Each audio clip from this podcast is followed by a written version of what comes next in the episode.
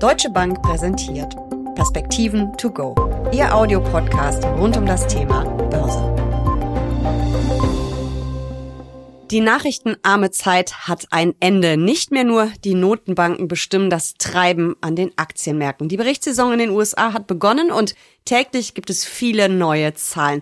Auch in Europa haben erste Unternehmen Zahlen für das zweite Quartal vorgelegt. Wie sind die Zahlen und viel wichtiger noch, wie fallen die Prognosen aus? Darüber sprechen Uli Stephan von der Deutschen Bank und ich in den Perspektiven to go. Mein Name ist Jessica Schwarzer und damit herzlich willkommen. Uli, Rezession voraus? Was kannst du aus den Zahlen jetzt schon ableiten? Ja, also die Erwartungen an die Unternehmen sind, sagen wir mal, nicht zu sehr optimistisch. Die Erwartungen sind insgesamt deutlich gefallen. Wir waren vor einem Jahr für den S&P 500 beispielsweise für das zweite Quartal noch bei einem Plus von 11 Prozent. Mittlerweile liegen wir bei minus 8 Prozent. Es ist aber noch sehr früh in der Berichtssaison. Es haben also gerade mal knapp 100 Unternehmen bisher berichtet, also ein Fünftel. Da kommt noch gerade ja auch jetzt die Technologie in den nächsten Tagen einiges auf uns zu. Und nochmal, die Erwartungen an die Unternehmen sind deutlich zurückgenommen worden und bisher konnten die Unternehmen sogar die Erwartungen übertreffen. Hm, spannend an der Börse sind ja immer die Ausblicke und das könnte uns ja vielleicht ein Signal geben, ob diese Rezession, die ja wieder ein bisschen mehr erwartet wird, denn nun kommt oder nicht und wird sie stark, wird sie weniger stark. Gibt es da schon in irgendeiner Weise wirklich harte Fakten in den Ausblicken? Ja, die Banken beispielsweise, die in den USA schon berichtet haben, haben eher die Rückstellungen für Kreditausfälle sehr stark angehoben. Da sieht man natürlich schon, dass man etwas vorsichtiger ist Richtung der Konjunktur. Man hat ja auch schon gesagt, dass die Gewinnerwartungen hier deutlich zurückgegangen sind insgesamt für den Markt. Man sieht es dann allerdings, Jessica, in den volkswirtschaftlichen Indikatoren, die aber vor allen Dingen in Europa runtergehen, in Amerika sogar sich noch relativ stabil halten. Aber das sind dann so Indikatoren, wo man eben auch auf Datenbasis sehen kann, nicht nur in den Äußerungen der Finanzchefs und CEOs der Unternehmen, wohin die Stimmung geht und die tendiert dann doch tatsächlich im Moment ein Stück weit nach unten. Apropos Stimmung, die war an der Börse, zumindest wenn wir Privatanleger auf unsere Depots gucken, zuletzt ja eigentlich ziemlich gut. Aber wir haben ja schon mehrfach drüber gesprochen, die Rallye der vergangenen Wochen und Monate, die ist ja vor allem von den großen Technologiewerten getrieben. Du hast schon gesagt, da kommen in den nächsten Tagen sehr viel Zahlen. Es gab aber auch schon erste, unter anderem von Netflix, aber auch von Tesla, die ja häufig auch zur Technologie gezählt werden. Haben die geliefert oder ruckelt's da schon mächtig? Ja, ruckelt mächtig würde ich nicht sagen, aber es gibt natürlich schon die ein oder anderen Gründe, warum es denn dann nicht ganz so gewesen ist. Oft bei diesen Unternehmen gehen die Anleger ja auch in eine solche Berichtssaison und haben dann die Flüstererwartungen, die noch sogar etwas über den offiziellen Erwartungen liegen. Hier sind aber Zugeständnisse gemacht worden über die Preise beispielsweise. Und insofern muss man sagen, war das doch durchaus gemischt. Also ich würde jetzt sagen, es war nicht schlecht, aber wir haben eben auch schon Quartale gesehen, in denen die Unternehmer und die Unternehmen hier deutlich optimistischer in die Zukunft geschaut haben. Du hast es gerade schon gesagt, erst 20 Prozent der Unternehmen im S&P 500 haben ihre Zahlen schon vorgelegt. Also wir sind noch ganz, ganz früh in der Berichtssaison. Aber kann man schon sagen, welche Branchen immer noch gut dastehen, welche schlechter, welche vielleicht sogar besser als in den vergangenen Quartalen? Ja, hier muss man wieder unterscheiden, Jessica, zwischen den Unternehmen, die bisher berichtet haben und wie sie berichtet haben und dann wieder, wie sie gegen die Erwartungen berichtet haben. Also besonders herausgreifen kann man hier wohl den diskretionären Konsum, also Konsumgüter, die im Grunde genommen konjunkturabhängig gekauft werden, nämlich dann, wenn es einem besser geht. In den USA ist mit einer Handelsplattform, einer sehr bekannten, die wahrscheinlich bei dem einen oder anderen fast täglich vor der Tür steht, da ein sehr großer Wert in diesem Bereich und der diskretionäre Konsum in den USA berichtet bisher, sind noch nicht alle Unternehmen sicherlich durch, aber immerhin haben 82 Prozent derjenigen, die berichtet haben, die Erwartungen übertroffen. 18 Prozent haben schlechter berichtet. Es waren insgesamt elf Unternehmen, die hier ihre Bücher geöffnet haben. 42 kommen noch und jetzt zu den konkreten Zahlen. Also die Gewinne plus 31 Prozent und das waren dann nochmal 15,4 Prozent über den Erwartungen. Also das kann man am oberen Ende herausgreifen, an der unteren Seite, das überrascht wahrscheinlich auch nicht,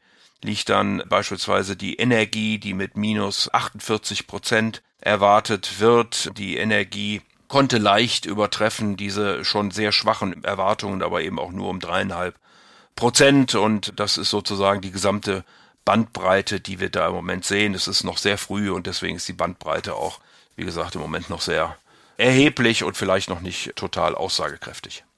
Übertreffen oder eben nicht liefern. Das hat natürlich auch was mit Überraschungen zu tun. Ich weiß, du schaust immer gerne auf den Surprise Index. Was ist das und was sagt der uns gerade?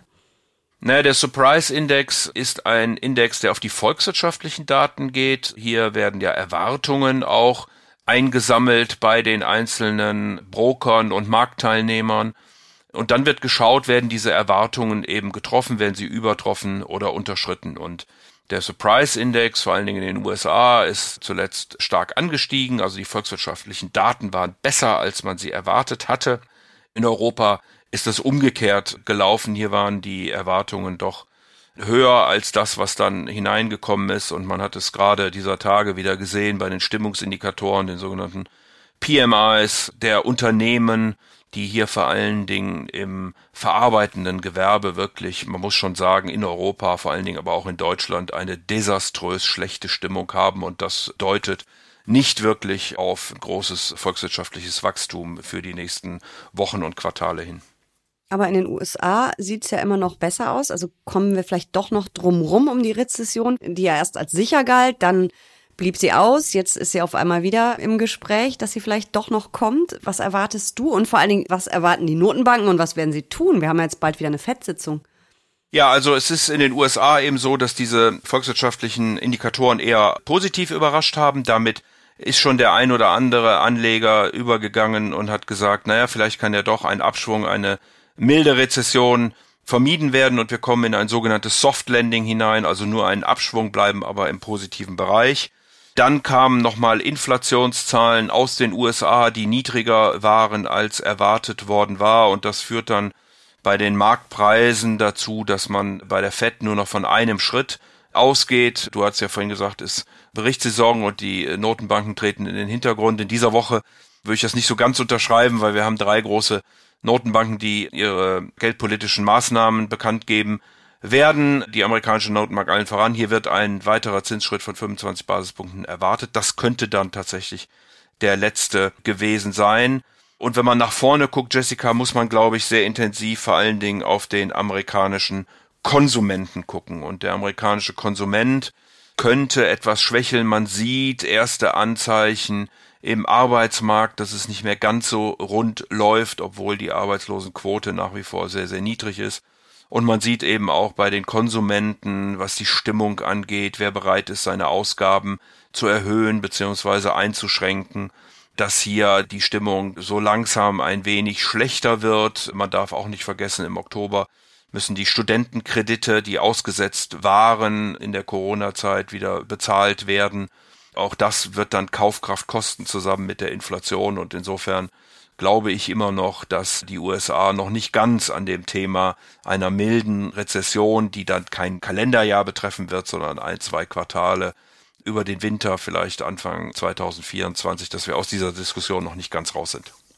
Schauen wir nach Europa. Die EZB tagt auch.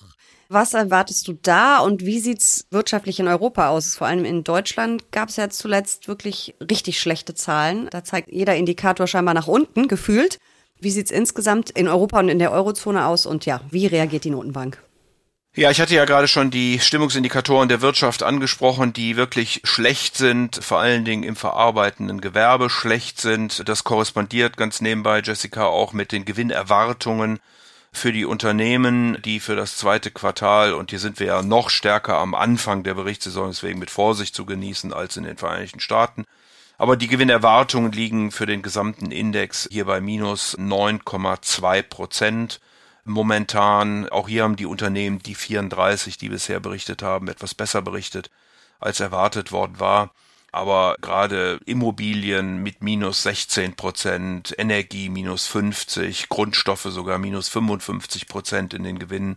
Da sieht man, dass das, was zum Beispiel auch die chemische Industrie ja in Deutschland gesagt hat, nämlich dass ihre Produktion um 16,5 Prozent gefallen sind im ersten Halbjahr, dass das eben nicht nur eine Äußerung der chemischen Industrie ist, sondern dass das eben doch breiter sich bei den Grundstoffen, bei der Energie und so weiter und so fort abspielt. Also hier sieht die nahe Zukunft nicht so sehr rosig aus. Und auf deine Frage zur EZB, ja, sie hat natürlich alleine das Mandat, die Kaufkraftstabilität herzustellen. Das ist ja anders als in den USA, wo auch der Arbeitsmarkt mal mindestens eine Rolle spielt. Trotzdem wird natürlich die Europäische Zentralbank auch auf die Konjunktur gucken. Sie wird sicherlich einen weiteren Zinsschritt machen auf dann 3,75 Einlagesatz oder 4,25 beim Hauptrefinanzierungssatz. Es ist nicht ausgeschlossen, beziehungsweise der Markt spekuliert sogar, dass es dann noch einen weiteren Schritt im September geben könnte. Aber wir nähern uns eben auch in Europa der Zinswende beziehungsweise dem Zinshöhepunkt. Die Zinsen werden dann wahrscheinlich einige Zeit sowohl in den USA wie auch in Europa hoch bleiben, weil die Inflation wahrscheinlich ein bisschen hartnäckiger ist. Da muss man auch auf die Ölpreise gucken, auf Basiseffekte, auf Nahrungsmittel, auf die Arbeitsmärkte und all diese Dinge mehr. Aber da werden wir wohl längere Zeit mit etwas höheren Zinssätzen operieren müssen und dann wird es erst im Laufe des Jahres 2024, wahrscheinlich ab dem zweiten Quartal in den USA und dann im zweiten Halbjahr möglicherweise in Europa wieder abwärts gehen, weil eben die Inflation jetzt zuerst mal in den Griff bekommen werden muss, bevor man sich dann wieder um weitere Themen kümmert. Das klingt jetzt alles irgendwie nicht so wirklich gut, sondern eher so, dass die ein oder andere dunklere Wolke am Börsenhimmel aufzieht. In Europa dunkler als in den USA. Bist du denn vielleicht doch noch der rheinische Daueroptimist für die nächsten Wochen und Monate oder wird das diesmal nichts mit dem Optimismus? Also auf kurze Sicht wird das diesmal nichts, Jessica. Ich glaube schon, dass wir nochmal eine Korrektur in den Märkten sehen werden können. Wir haben hier ein Riesenran gehabt, der vor allen Dingen von der künstlichen Intelligenz getrieben worden war, von wenigen Unternehmen in den USA. Ich muss zugeben, dass diese Rallye in der letzten Woche, muss man ja fast sagen, auch also nur ein sehr kurzer Zeithorizont, etwas an Breite gewonnen hat, denn in der letzten Woche haben defensive Werte und preiswerte Aktien, also sogenannte Value Stocks, tatsächlich besser performt als Wachstum oder Zyklika. Also das würde dafür sprechen, dass es etwas breiter jetzt wird. Nichtsdestotrotz, wenn man sich verschiedene Indikatoren anguckt, wie Angst und Gier, wie die Positionierung der US-Anleger, gerade auch in Fonds, dann stellt man fest, dass doch sehr viel Gier, sehr viel Euphorie im Markt ist, obwohl immer alle davon erzählen, dass sie so sehr pessimistisch sind, hat dann offensichtlich diese Rallye doch dazu geführt, dass man irgendwann investiert hat. Und das könnte eben dazu führen, wenn die Berichtssaison nicht so läuft, wie sich das vielleicht manche erhoffen oder wenn sie dann zu Ende geht und wir dann, sagen wir mal, im August, Anfang September so in eine etwas datenlose Zeit übergehen, dass wir dann spätestens eine Korrektur nochmal erleben werden. Timing ist da von hier aus natürlich kaum zu sagen. Ich will nur sagen, die Berichtssaison läuft ja dann bis in den August hinein. Die Notenbanken kommen dann wieder im September und dazwischen könnte es also eine Lücke geben, wo dann durchaus auch mal Unfälle passieren können, abgesehen von den ganzen bekannten Risiken, die wir natürlich um Ukraine-Krieg, um China, Taiwan, um die Chip-Produktion und so weiter und so fort ohnehin kennen. Jetzt hast du gerade schon gesagt, Value und auch Zyklika laufen wieder ein bisschen besser. Kann es sein, dass auch schon die ersten Investoren umschichten? Sollte ich das vielleicht auch tun? Ein bisschen Fuß vom Gas, bisschen in die langweiligeren, weniger aufregenden Werte? Ich würde das kurzfristig wahrscheinlich sogar tun. Wie gesagt, die künstliche Intelligenz oder alles, was damit zu tun hatte oder hat, hat einen richtigen Boom hinter sich. Das wird auch kein Thema sein, was weggeht. Das ist natürlich ein Zukunftsthema, aber die Bewertungen sind mittlerweile doch recht hoch gelaufen, gerade in diesem Bereich. Wenn man sich dann bei defensiven Werten umguckt, beispielsweise bei Gesundheit, Pharma, dann findet man doch einige Unternehmen, die deutlich preiswerter bewertet sind und ein stabiles Geschäftsmodell haben und es könnte eben sein, dass zumindest mal, wenn dieser Dip kommt, diese Unternehmen dann etwas besser performen an der Börse, als das die bisherigen Highflyer getan haben. Ich muss nur auch ganz klar dazu sagen, Jessica, wenn der Dip wirklich kommt, dann sollte man auch zugreifen, dann sollte man nicht so ängstlich werden. Es gibt dann immer wieder gute Gründe, warum man dann auch gerade nicht investieren will. Rede auch nicht davon in ein fallendes Messer hineinzugreifen. Aber wenn man sieht, dass da ein Boden gefunden werden sollte, wenn die Korrektur überhaupt kommt, dann würde ich schon zukaufen und dann wäre ich auch wieder bei der amerikanischen Technologie und dann wäre ich auch wieder bei den amerikanischen Unternehmen, die mit künstlicher Intelligenz zu tun haben, weil das, wie gesagt, ein großes Megathema ist, neben natürlich vielen anderen, die ich jetzt gar nicht alle aufzählen will. Und darüber haben wir ja auch schon mal länger gesprochen, über KI. Also wer da Interesse hat, muss einfach nur ein bisschen im Archiv stöbern. Lang ist es noch nicht her. Ja, für jetzt sage ich danke für diese Perspektiven to go. Wir bleiben dran an der Berichtssaison und ziehen dann demnächst nochmal ein Fazit. Danke dir. Ich danke dir.